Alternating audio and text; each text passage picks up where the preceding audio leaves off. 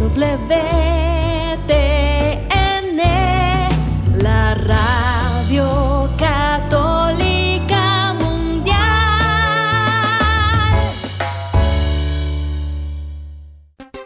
Y ahora en vivo, desde Lima, Perú, EWTN, Radio Católica Mundial, presenta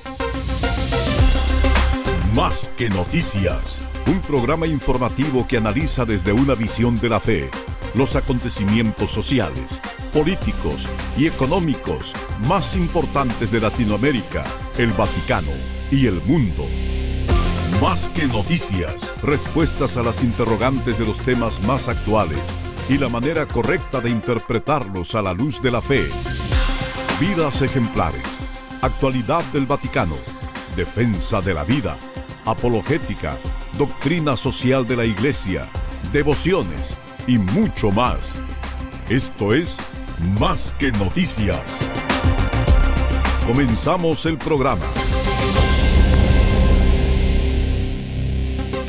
Qué hermoso es celebrar nuestra fe, porque celebramos que Dios ha tenido misericordia de nosotros, que quiere decir que nos ha amado hasta el extremo y hacerse un hombre para siempre en adelante en las entrañas de María Santísima y así enseñarnos el camino para volver a la casa del Padre, ese camino que es Él mismo, que vive la verdad, la verdad que nos hace libres.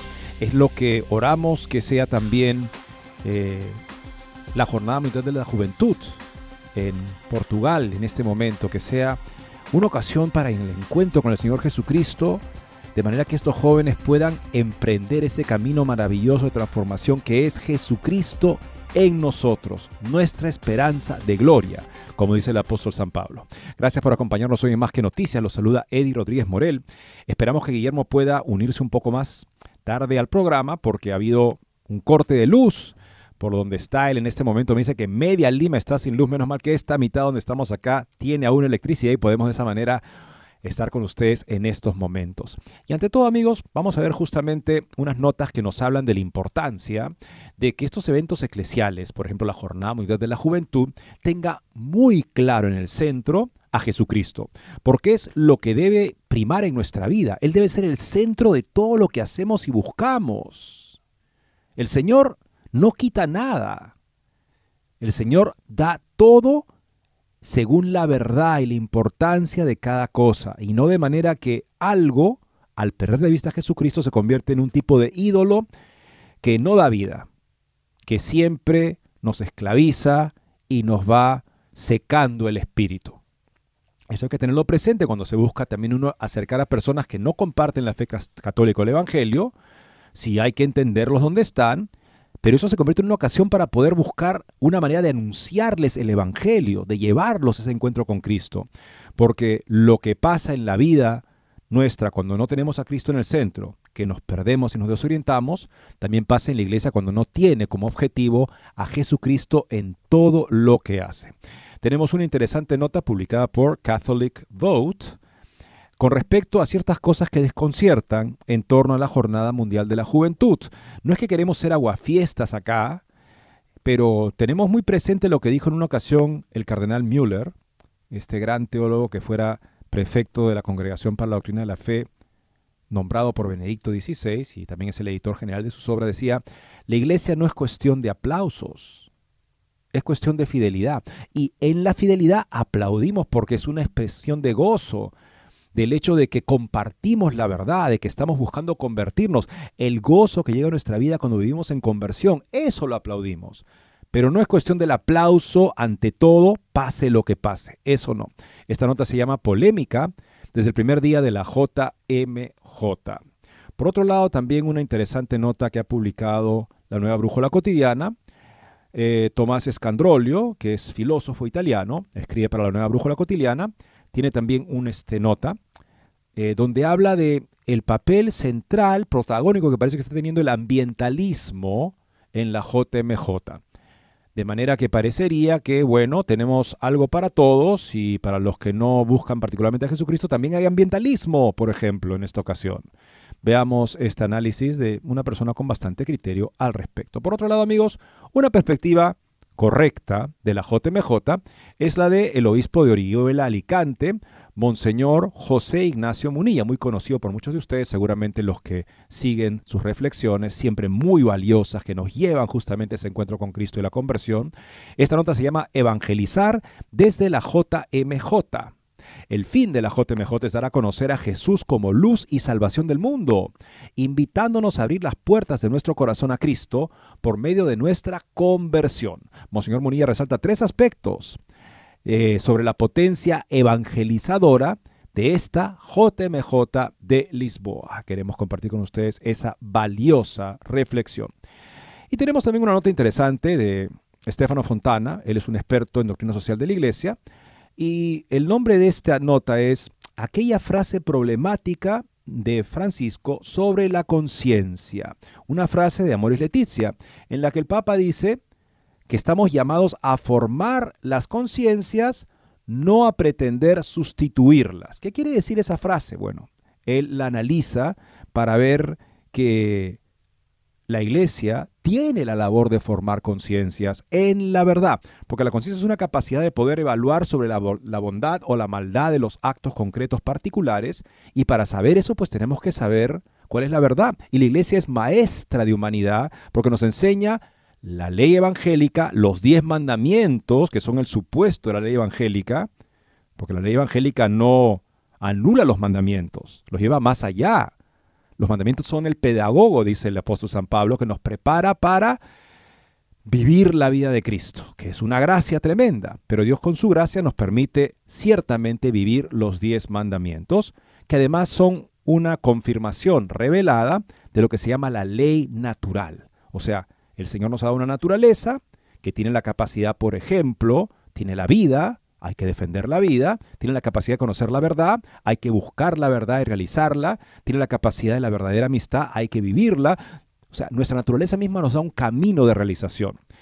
¿Y qué quiere decir que la iglesia no debe pretender sustituir las conciencias? Esa es la cuestión que se plantea Estefano Fontana en esta interesante nota. Por otro lado, amigos, una reflexión interesante del padre Jeffrey Kirby, la ha publicado hace un par de días en The Catholic Thing, con el título La vergüenza de los pastores cobardes. Y la imagen acá de esta nota es la de el pastor asalariado que al ver al lobo venir huye y deja a las ovejas a merced de los lobos. ¿No será eso lo que está pasando? Por temor, por, en fin, cuidarme a mí mismo, no hago valer la verdad del Evangelio para defender a las ovejas que están siendo asaltadas por lobos. O sea, usando, aplicando aquí la imagen del lobo sería pues alguien que no pretende llevarlas a la verdad, sino que pretende llevarlas a una ideología, por ejemplo. Pensemos el padre James Martin. Y finalmente, amigos, aprovechemos lo que está pasando en nuestra sociedad también, que todas son oportunidades para poder evangelizar. Voto Católico también publica un interesante artículo. Encuesta muestra un número creciente de chicos, de muchachos, de varones en secundaria son conservadores, mientras que las niñas se vuelven más liberales. Eso no nos está diciendo que los jovencitos están buscando algo sólido como para poder asumir su lugar en la sociedad, en la familia, el que les compete, que justamente como los que no son pastores cobardes, sino que son capaces de imponerse a los lobos que pretenden, en este caso, dañar a su cónyuge, dañar a la familia. Importante nota de Catholic Book que también queremos compartir con ustedes como parte de este contexto que nos habla de la juventud y lo que en este caso los varones en Estados Unidos, muchachos de secundaria, están buscando. Están buscando algo sólido en su vida, se han cansado de las arenas movedizas donde cualquier cosa da igual, siempre y cuando todos estemos juntos aplaudiendo. Eso no es el Evangelio, como bien recordaba el cardenal Müller. Con esto y más regresamos amigos después de una muy breve pausa. No se muevan de EWTN, Radio Católica Mundial. Enseguida regresamos con Más que Noticias.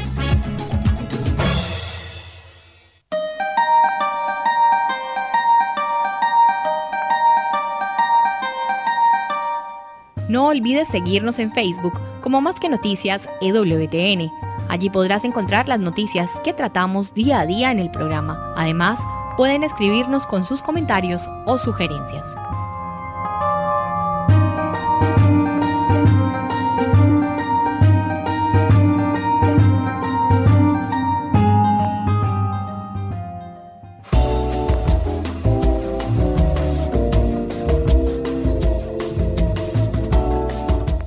Si quieres estar informado de todas las noticias del acontecer de la iglesia y seguir el día a día del Papa Francisco, entra ya a la página web de Así Prensa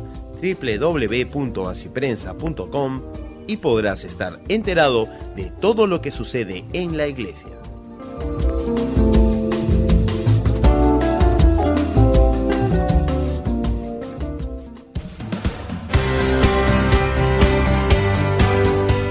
Ya regresamos en EWTN, Radio Católica Mundial, con su programa Más que Noticias. Y todos estamos unidos en oración porque hay un evento que convoca a toda la iglesia, a los jóvenes de la iglesia. Este evento que Juan Pablo II ideó, inspirado por el Espíritu Santo, estoy seguro, para poder anunciar el Evangelio a los jóvenes. Y cuando lo hizo, cuando el Papa Juan Pablo II se propuso convocar la primera Jornada Mundial de la Juventud, sus colaboradores estaban nerviosos. Pensaban, "Mm, los jóvenes no van a la iglesia. Los jóvenes, bueno, algunos hay en grupos parroquiales ciertamente y cosas buenas, pero generalmente con un desinterés y si el Papa convoca este encuentro mundial con el Papa y nadie viene, o vienen muy pocos, ¿no sería eso una vergüenza para la Iglesia y para el Papa? Juan Pablo II no tuvo miedo, como él había dicho, no tengan miedo, abran las puertas de par en par a Cristo. Él lo hizo con los jóvenes y desde entonces, amigos, no hemos, no hemos vuelto la vista atrás. Se ha convertido en un evento tremendo que ha llevado el Evangelio a millones de jóvenes en todo el mundo, de modo que han hecho resoluciones de vida cristiana, de conversión, de vida consagrada, de vida matrimonial, a partir de haber participado en una jornada mundial de la juventud, donde el centro clarísimamente era siempre Jesucristo. Y los eventos en paralelo con esta jornada eran eventos de catequesis, que, que, aprendieran su fe para que de esa manera pudieran convertirse con su inteligencia, con su corazón, con su ánimo, con todo su ser. Esperemos que esto sea lo mismo, la misma experiencia en la JMJ de este año. Tenemos un par de notas que nos hacen pensar que falta criterio en algunas cosas, y no, no de segunda importancia, y también la perspectiva de un buen obispo que nos habla de lo que debe ser la JMJ es lo que siempre ha sido, un evento en el que el centro de todo sea Jesucristo. Veamos lo que nos dice, para comenzar, Catholic Vote, voto católico, en una nota publicada el día de hoy, que la pueden recibir también ustedes, el boletín que mandan de lunes a viernes, el lazo se llama, es en español también. Polémica desde el primer día de la JMJ. Sacerdotes molestos, reggaetón católico, hostias en platillos de papas fritas y un sinfín de incomodidades. Aquí se explica con claridad el trigo y la cizaña, por lo que es importante señalar algunos puntos débiles de la JMJ en su primer día y sobre todo demostrar que amamos diciendo la verdad. Sí, esa es una frase de la Madre Angélica. El que te ama te dice la verdad. El que te dice lo que quieres oír se ama a sí mismo. Mm. Bueno, sí, es la verdad con amor, te la digo, porque eso es muy importante, porque yo recuerdo cuando estaba en la universidad, yo le decía la verdad a mis amigos, pero lo decía porque los amaba. Y ellos se daban cuenta de eso. Cuando decimos la verdad porque amamos a la persona, eso es tremendamente útil para todos. Porque a mí también me pone una valla más alta, tengo que vivir a la altura de esa verdad que le voy a compartir a mi compañero que la necesita. Continúa la nota. El día de ayer se publicó una nota donde se esperaba se expresaba la incomodidad de un sector del clero porque durante el encuentro de los españoles en la Jornada Mundial de la Juventud, celebrada en Portugal, se ha llevado a cabo una misa en la que se utilizaron este, recipientes de papas fritas para repartir la Sagrada Comunión en vez de copones. Este inusual gesto ha generado sorpresa y debate entre los asistentes. Info Vaticana hizo todo un reportaje al respecto, explicando que por supuesto esto es una falta de respeto al Santísimo Sacramento. Según fuentes cercanas a la organización del evento, esta iniciativa buscaba transmitir un mensaje de humildad y sencillez, invitando a los jóvenes a reflexionar sobre el valor de los elementos materiales en la liturgia. Sin embargo, esta elección no estuvo exenta de polémica, y que algunos consideraron que se trataba de una falta de respeto hacia la Sagrada Eucaristía. Ante las críticas, los organizadores de la JMJ han aclarado que esa decisión fue tomada de manera consensuada y en pleno acuerdo con las autoridades eclesiásticas. Además, han destacado que la intención era promover un diálogo abierto y una reflexión profunda sobre la importancia de la fe y la espiritualidad en la vida de los jóvenes. Reflexionemos entonces por qué, qué tan conveniente es esto para el alma de aquellos jóvenes que viajan al encuentro con el Papa. ¿Sabrán ellos la importancia de estos elementos de la tradición católica? Como es normal, otros sacerdotes comentaron con indignación estos otros hechos suscitados en la Jornada Mundial de la Juventud. Uno de ellos fue el padre Pablo, el pater Pablo, en ex, antes Twitter, donde opinó con pesar, pero con mucha verdad, sobre lo que estaba ocurriendo en Lisboa. Viendo el festival de ayer por la noche en la JMJ en Estoril, se escuchan varias canciones como Tusa, de Carol G., Quevedo Bezerp Music Sessions Volume 56, 6IX9INE, bebé, y una creo que de Osuna, que no he sabido encontrar. Me parece tristísimo que en un encuentro católico se pongan estas músicas. Y dirán, pero también cantaron canciones muy bonitas, hubo de todo. Pues miren, ¿qué quieren que les diga? Si vamos a estar jugando aquí a los malabares, no cuenten conmigo. Pues no somos guays. Cristo no es guay. La iglesia no es guay. Y claro, la indignación del sacerdote viene a raíz de que siempre se confunde esta idea de que tenemos que ser muy guays o cool para poder acercarnos a la juventud. El poder hacerlo de manera dinámica no significa destruir las tradiciones, sino ser auténticos. El joven no aprecia que haya guitarras y coreografías en las canciones de misa. Lo que busca es autenticidad y verdad pruebas, conocimiento. ¿Qué dice el profeta en el Antiguo Testamento? Mi pueblo muere por falta de conocimiento y los que tienen la sagrada misión de transmitirlo ponen reggaetón. El padre Pablo también aprovechó la ocasión para dejar de romantizar a las ministras eucarísticas que están bien y ayudan mucho en las parroquias, pero que dejan en evidencia la falta de vocaciones sacerdotales. También hay que callar aquí. ¿Cuál es la excusa? La falta de sacerdotes esta es la agenda que más me preocupa, la que busca demoler la sacralidad y minar la Eucaristía y el sacerdocio.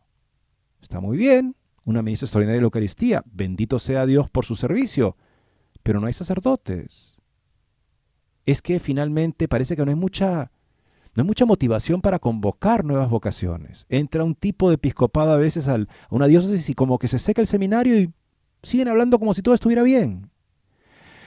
Recordemos que la JMJ 2023 fue criticada por varias razones, una de ellas por promover la anticatólica Agenda 2030, que llevó justamente a que el embajador del Papa en España tuviera que aclarar que la Iglesia de hecho no abrazaba esa agenda.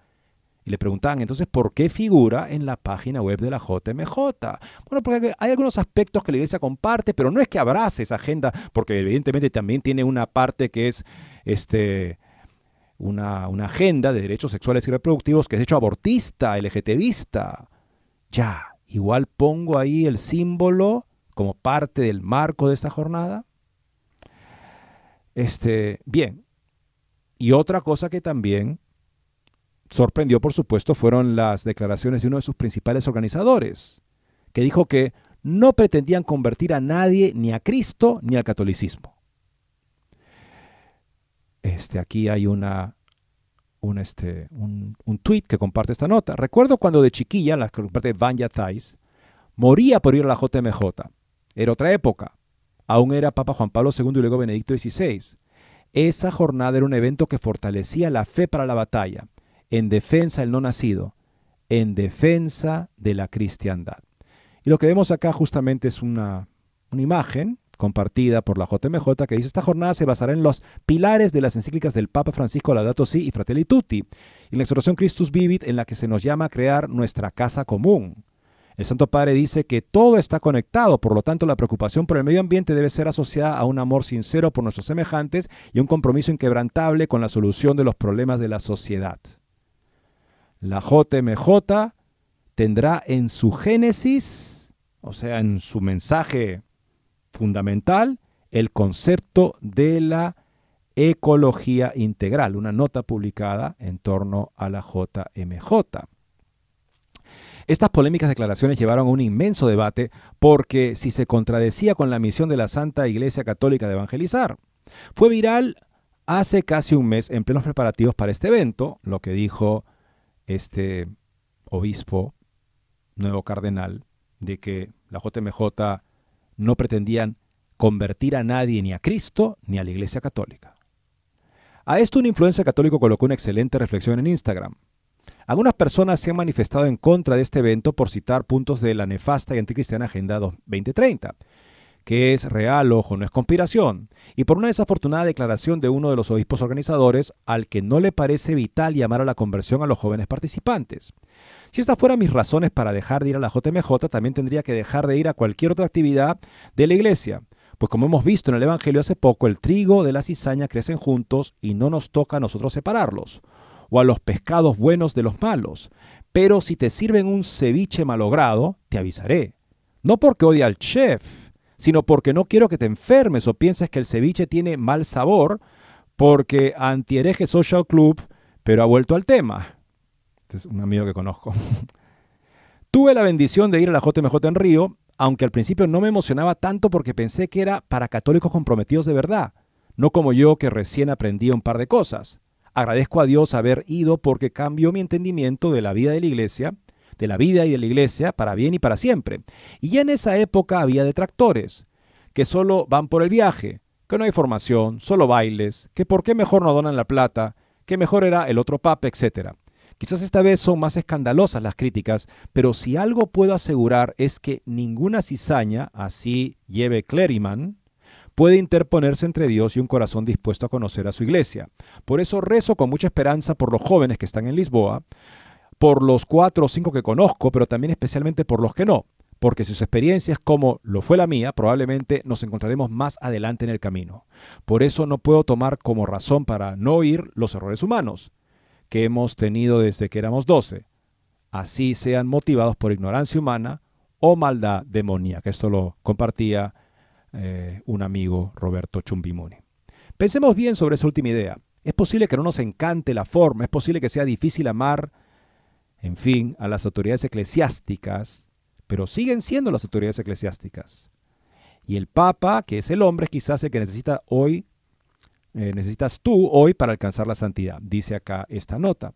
Bueno, ¿en qué sentido, no? O sea, cuando Pedro, por ejemplo, causa escándalo porque ya no camina en la verdad del Evangelio, Gálatas 2, Pablo lo corrige a la cara por su bien y se convierte en una ocasión para que Pablo viva más plenamente el Evangelio y los demás, al ver justamente que nadie está por encima de la corrección fraterna en la iglesia, que sepan que verdaderamente estamos llamados a la libertad de los hijos de Dios, a ayudarnos a vivir en fidelidad. Diría yo eso como un comentario a esta nota. Por otro lado, amigos, Tomás Escambrolio, Tomaso Escambrolio, filósofo italiano que escribe para la Brújula Cotidiana, también tiene una nota sobre este enfoque, según el excesivo, sobre el ambientalismo. JMJ, el becerro de oro del ambientalismo en lugar de Dios, escribe en una nota publicada el día de hoy.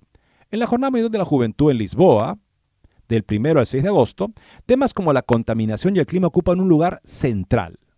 Pero el ambientalismo trastoca el orden de la creación, degradando al hombre, y reemplazando el culto de Dios por el de la tierra, escribe. Ayer comenzó en Lisboa la Jornada Mundial de la Juventud. Hoy 2 de agosto, entre las diversas iniciativas, está la primera Rise Up, es decir, tal como lo presentan los organizadores, una nueva forma de catequesis tan nueva que realmente no parece catequesis. De hecho, hoy hablaremos de ecología integral, cuidarnos unos a otros y a toda la creación. Los dos otros Rise Up nombre que tanto recuerda a una bebida carbonada y azucarada, se refieren a la amistad social y la misericordia. La web oficial de la JMJ presenta la catequesis de hoy a través de un video, en el que un joven nos instruye de la siguiente manera. Reflexionemos sobre los recursos del planeta y sobre lo que estamos dejando a las generaciones futuras. Cuidar la casa común implica reflexionar sobre la dimensión humana y social. La ecología integral es inseparable de la noción de bien común. En Laudato Si, el Papa Francisco nos presenta a San Francisco de Asís como el principal ejemplo de vivir en maravillosa armonía con Dios, los demás, la naturaleza y sigo mismo, consigo mismo. Debemos hacer nuestra esta ambición. Una ecología integral lleva tiempo para redescubrir una serena armonía con la creación, para reflexionar sobre nuestro estilo de vida y nuestros ideales, para contemplar al Creador. Todo está conectado. La existencia humana descansa sobre tres pilares fundamentales, la relación con Dios, con los demás y con la tierra. Cuidemos nuestra casa común ahora. Si se hace referencia a San Francisco de Asís, diría yo, esto de repartir la Sagrada Comunión en cartoncitos para o recipientes para papas fritas, nunca se habría dado con él. Visiten Asís y verán en una exhibición, en la misma sala, el hábito remendado, muy pobre, de San Francisco de Asís, su único hábito, y por otro lado, eh, implementos litúrgicos, copones, cálices, patenas, todas de oro. Y una indicación de San Francisco, para el culto divino todo debe ser precioso. Esa es la, esa es la pobreza auténtica, religiosa. Pobre conmigo mismo, pero con Dios no soy pobre. A Dios le doy lo mejor. San Francisco de Asís. Cuando vayan a Asís, visiten esa exhibición. Continúa esta reflexión. En los meses anteriores, jóvenes de todas las diócesis del mundo habían sido invitados a prepararse para discutir este tema, el tema de la, del cuidado de la creación, a través de algunas reuniones. En el manual explicativo para la organización de estos encuentros se explicaba que en relación con el tema ecológico, este encuentro preparatorio pretende brindar a los jóvenes un tiempo de escucha mutua sobre las diversas dimensiones de la ecología integral. Estas dimensiones se indicaron a continuación. Contaminación y cambio climático, la cuestión del agua, pérdida de biodiversidad, deterioro de la calidad de la vida humana y degradación social, iniquidad planetaria. Este, pierdo aquí de vista este aspecto de la parte integral en la que Benedicto resaltaba el tema de que el hombre tiene una naturaleza capaz de la verdad y capaz de Dios que también debe ser cuidada. ¿Por qué eso no figura explícitamente? ¿Por qué nos limitamos al planteamiento que podía dar las Naciones Unidas sobre este tema? Una pregunta que me hago. Continúa acá esta reflexión.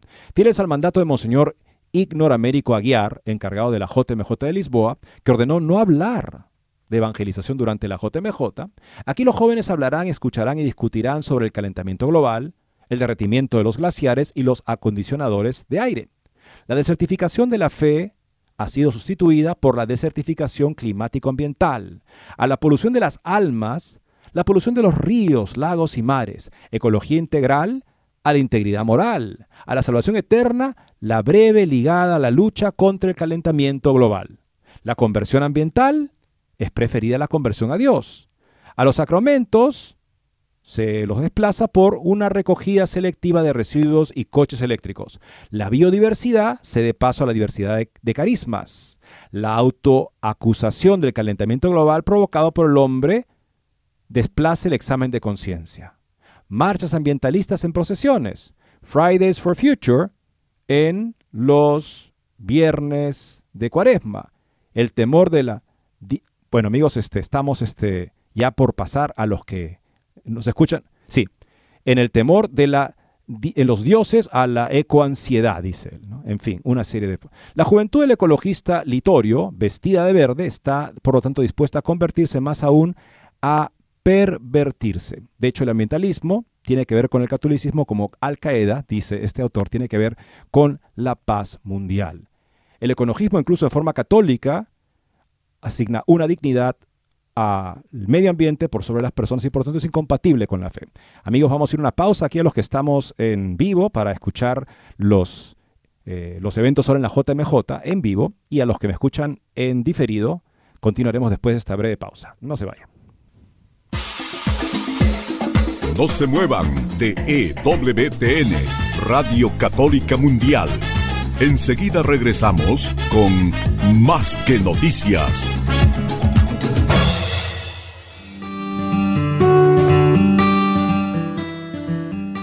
En la página web de EWTN podrás encontrar los programas de EWTN Radio y Televisión. Solo tienes que descargar los podcasts y así encontrarás tus programas preferidos. Recuerda en www.ewtn.com.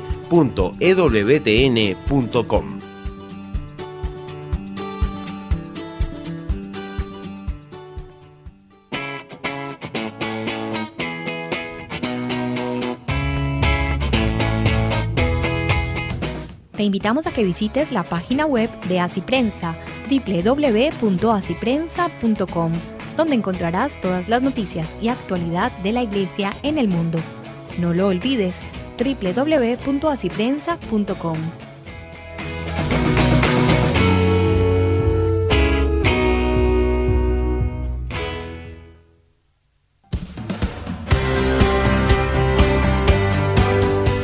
Ya regresamos en EWTN, Radio Católica Mundial, con su programa Más que Noticias.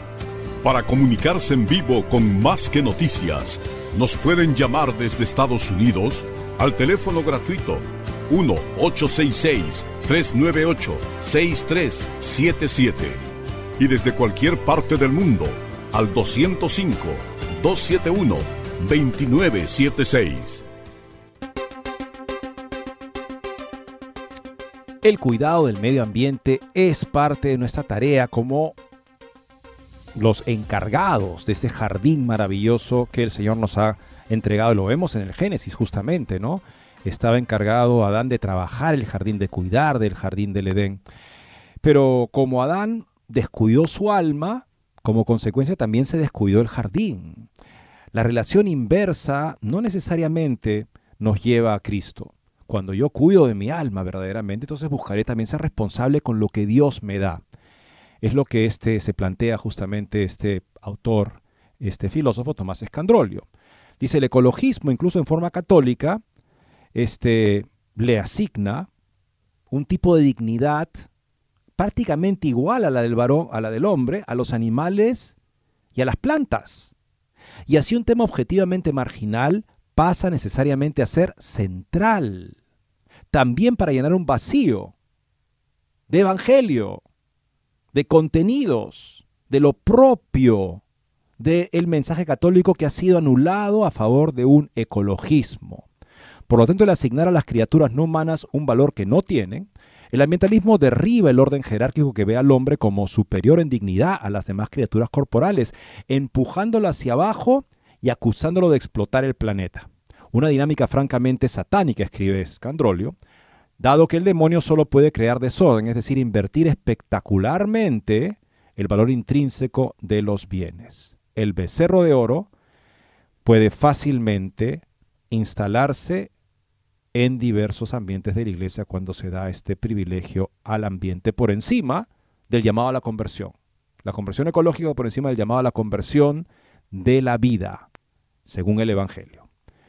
Bueno, veamos ahora una propuesta auténtica de lo que debe ser una jornada mundial de la juventud y también está en Lisboa 2023. Tenemos una reflexión del obispo de Alicante, Orihuela, muy conocido por muchos, Monseñor José Ignacio Munilla. Cerca de 1.400 jóvenes de nuestra diócesis de Orihuela Alicante han acudido a participar en la Jornada Mundial de la Juventud de Lisboa, que tendrá su momento culminante y conclusivo el domingo 6 de agosto. A pesar de tratarse de un buen número, no nos resignamos a que el resto de los jóvenes alicantinos queden sin beneficiarse de esta gran fiesta de la fe que es la JMJ. Muy al contrario, nuestro propósito es que estos peregrinos sean a modo de avanzadilla diocesana, testigos y misioneros que a su retorno ayuden a reactivar en sus propios ambientes la evangelización de la juventud. Las Jornadas de la Juventud son hijas de San Juan Pablo II, quien tuvo la intuición de poner en marcha de forma periódica este gran encuentro juvenil, integrando así la acción evangelizadora de los jóvenes en la cultura de la globalización. Con la presente ya son 15 las convocatorias internacionales realizadas desde Buenos Aires, Santiago de Compostela, Chestajova, Denver, Manila, París, Roma, Toronto, Colonia, Sydney, Madrid, Río de Janeiro, Cracovia, Panamá y ahora Lisboa.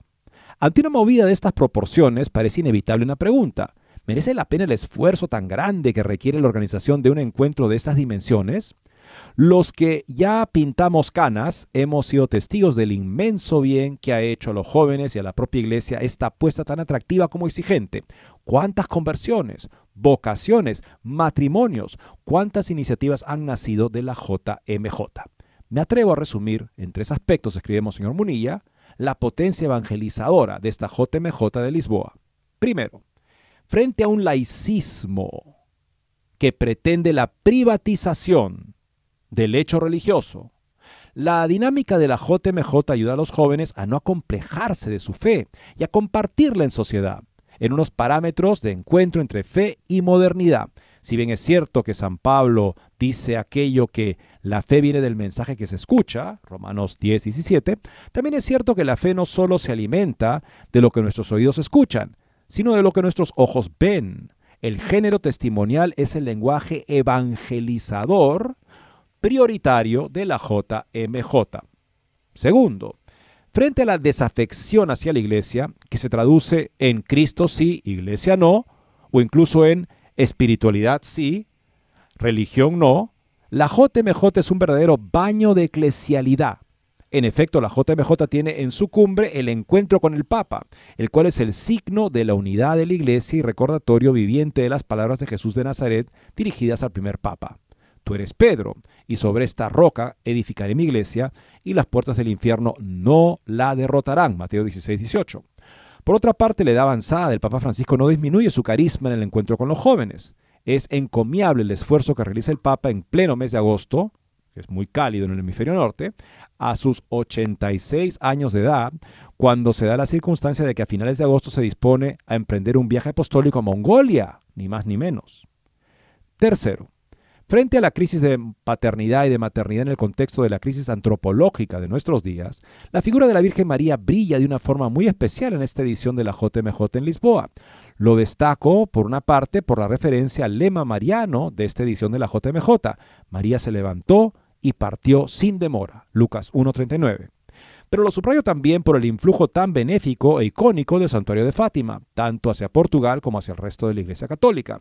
Como no podía ser de otra forma, visitaremos Fátima con nuestros jóvenes peregrinos de Orihuela Alicante y en la capeliña de las apariciones le pediremos por todas las familias, por nuestra diócesis, por España en esos momentos tan difíciles, por los pobres y los enfermos que sufren. Una vez más se demuestra que la figura de María es especialmente evangelizadora y sin olvidar de dónde no, que donde no hay madre, hay desmadre. Seguramente una frase mexicana. En definitiva, se trata de evangelizar desde la JMJ. No es cierto que la JMJ sea un mero lugar de encuentro intercultural y que su objetivo se reduzca a una convivencia pacífica entre culturas y sensibilidades diversas. Esto, eso está muy bien, pero aspiramos a mucho más. La JMJ ante todo es un evento de evangelización especialmente pensado y diseñado para los jóvenes, tal y como lo dio a luz Juan Pablo II, tal y como Benedicto XVI lo continuó y tal y como el Papa Francisco lo ha vuelto a convocar. El fin de la JMJ es dar a conocer a Jesús como luz y salvación del mundo, invitándonos a abrir las puertas de nuestro corazón a Cristo por medio de nuestra conversión. Las nuevas tecnologías nos permiten un seguimiento exhaustivo de los actos en los que nos disponemos a tomar parte.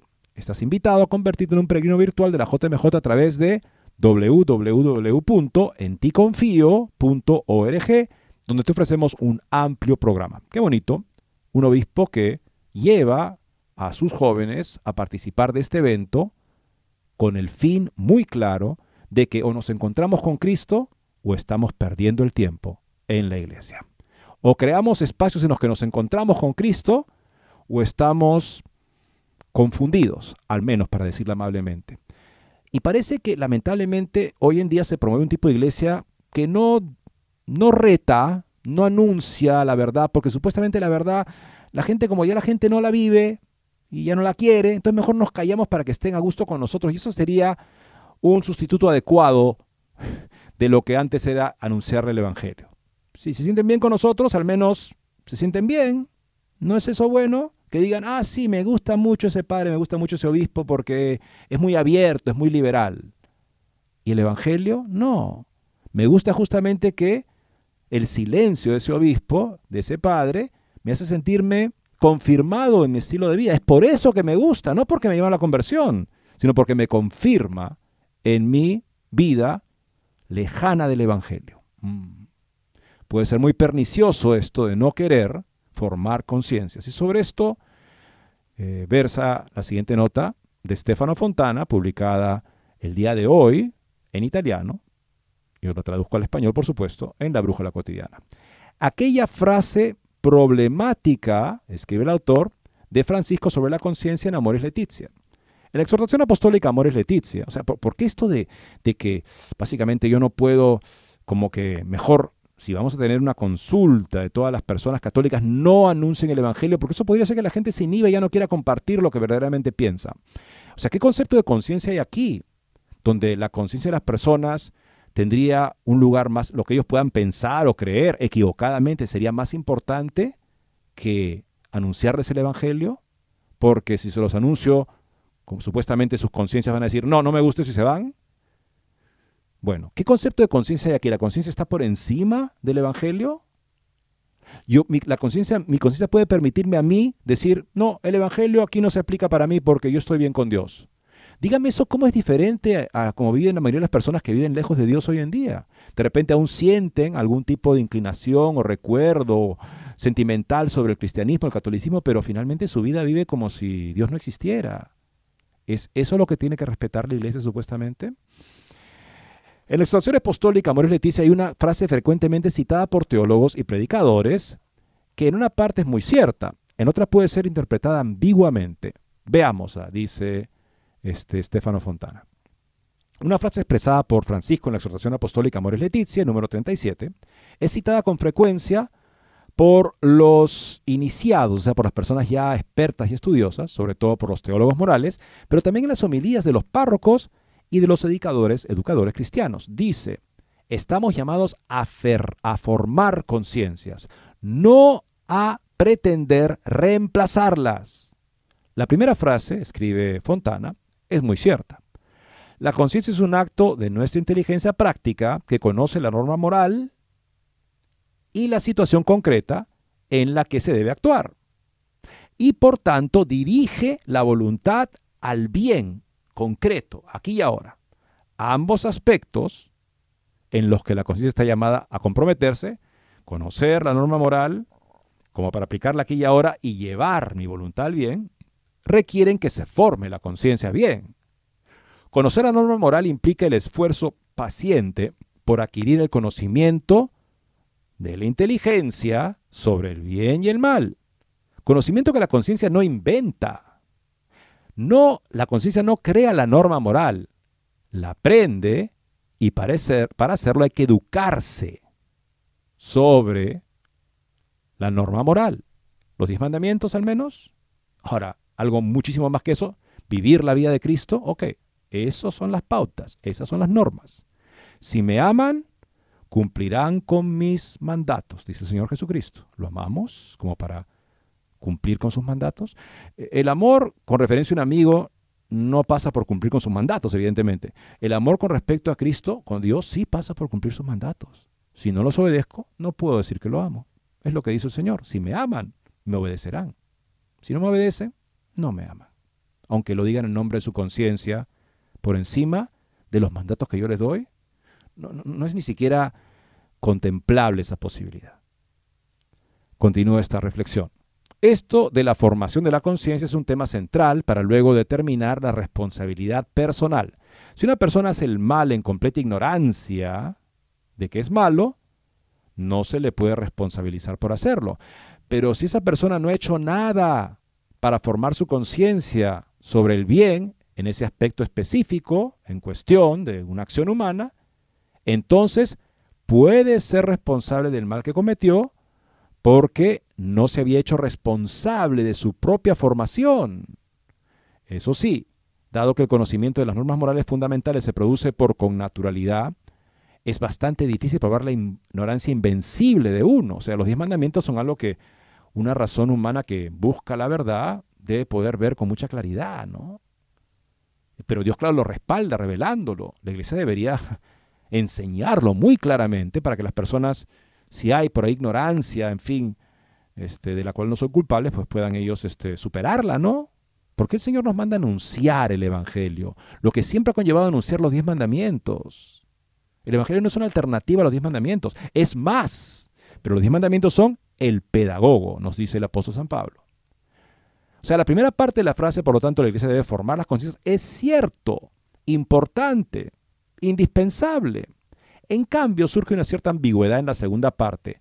No pretender sustituir las conciencias, dice Amoris Letizia.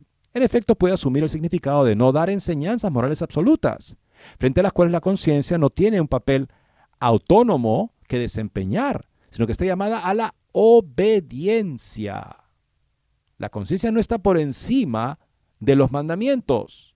Debe obedecer los mandamientos. Y si quisiera buscar la verdad, la conciencia humana, encontraría que los mandamientos son verdaderos.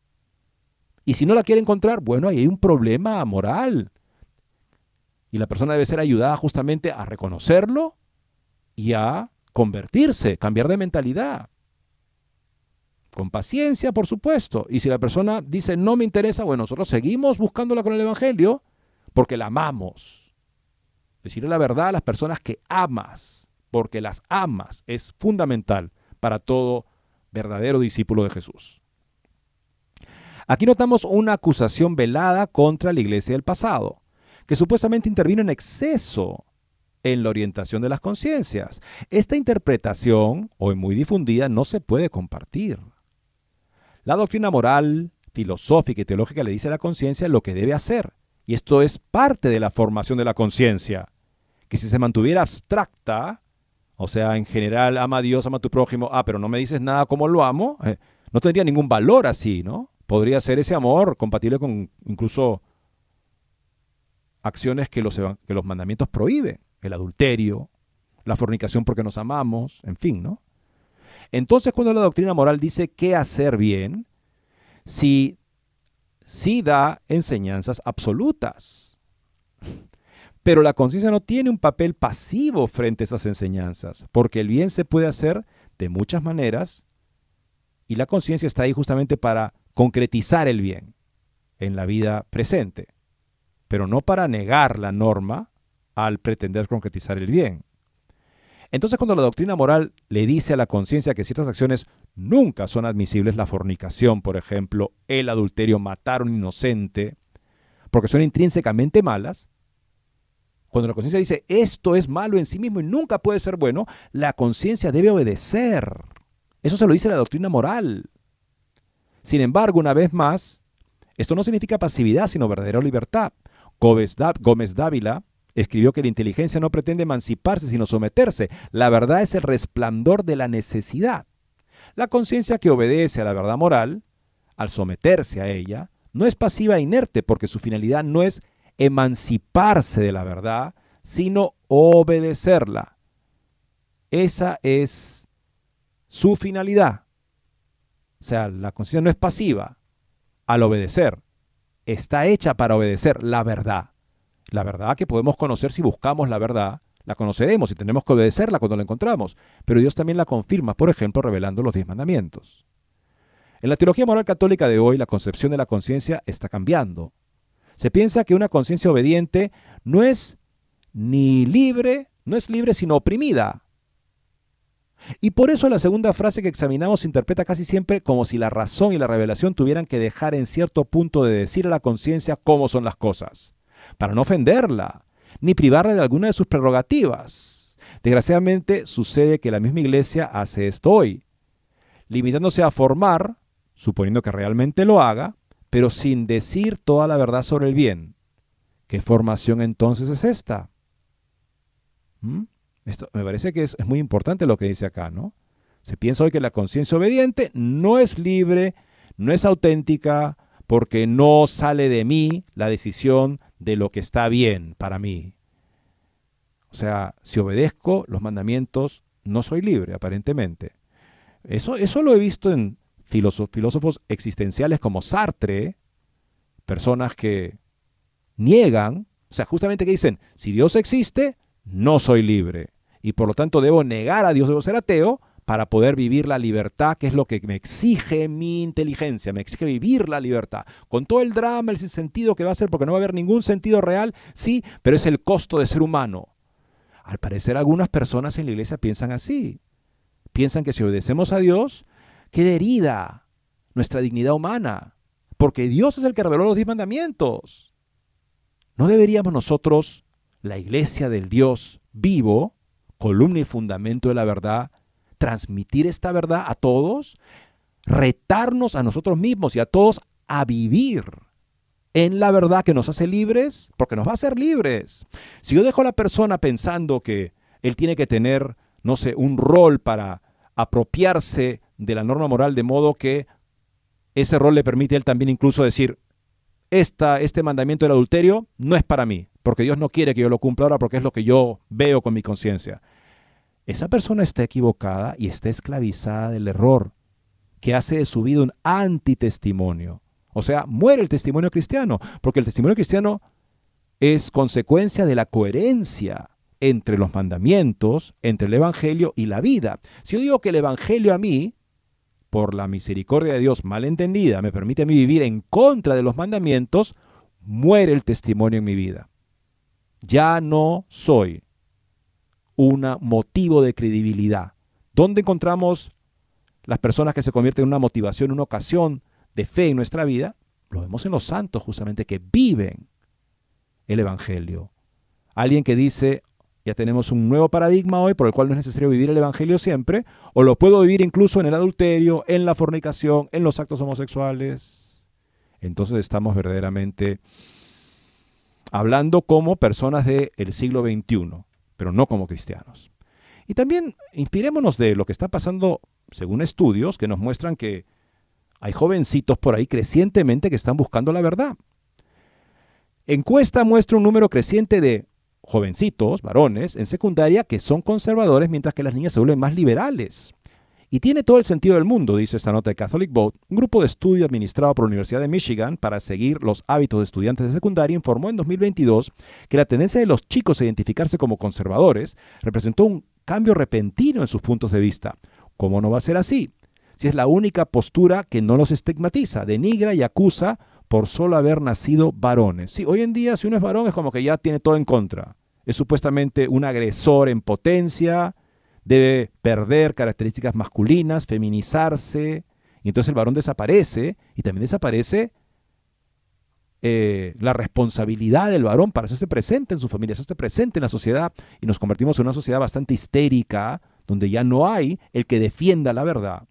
Según De Gil, a principios de la década del 2000, tanto los varones como las niñas se inclinaban por el liberalismo y solo alrededor del 17 al 20% se identificaban como conservadores. Sin embargo, en 2014, los niños conservadores de el último año de escuela secundaria aumentaron hasta el 22% y luego hasta el 26% en 2020. En contraste, en 2020 solo el 13% de los niños, de los varoncitos, se identificaron como liberales. Una cifra que se ha mantenido constante durante los últimos tres años. No es extraño que estas cifras sean proporcionales al aumento y radicalización del feminismo y los lobbies LGTBQ. Eso es justamente lo que esas ideologías quieren. Alguien que no sea capaz de apreciar la verdad. Que sí, es una verdad que hay que valorar, hacer propia, conservar. No estamos hablando de un conservadurismo político, sino que estamos hablando de que necesitamos en nuestra vida verdades sólidas. Y estos jovencitos crecientemente están buscándolos como para decir, aquí estoy bien, porque al menos acá se me dice, oye, sé un varón, asume tu responsabilidad, no abandones a la mujer a una vida promiscua. Deja de vivir promiscuamente. Sé digno de la gran responsabilidad que tienes en la familia y en la sociedad de ser un varón que lucha por la verdad y defiende a su familia con la verdad. Importante tener presente que ese joven también está ahora en la JMJ y está esperando escuchar ese desafío de parte del Papa y de parte de todos los que colaboran con él en este gran encuentro de la juventud.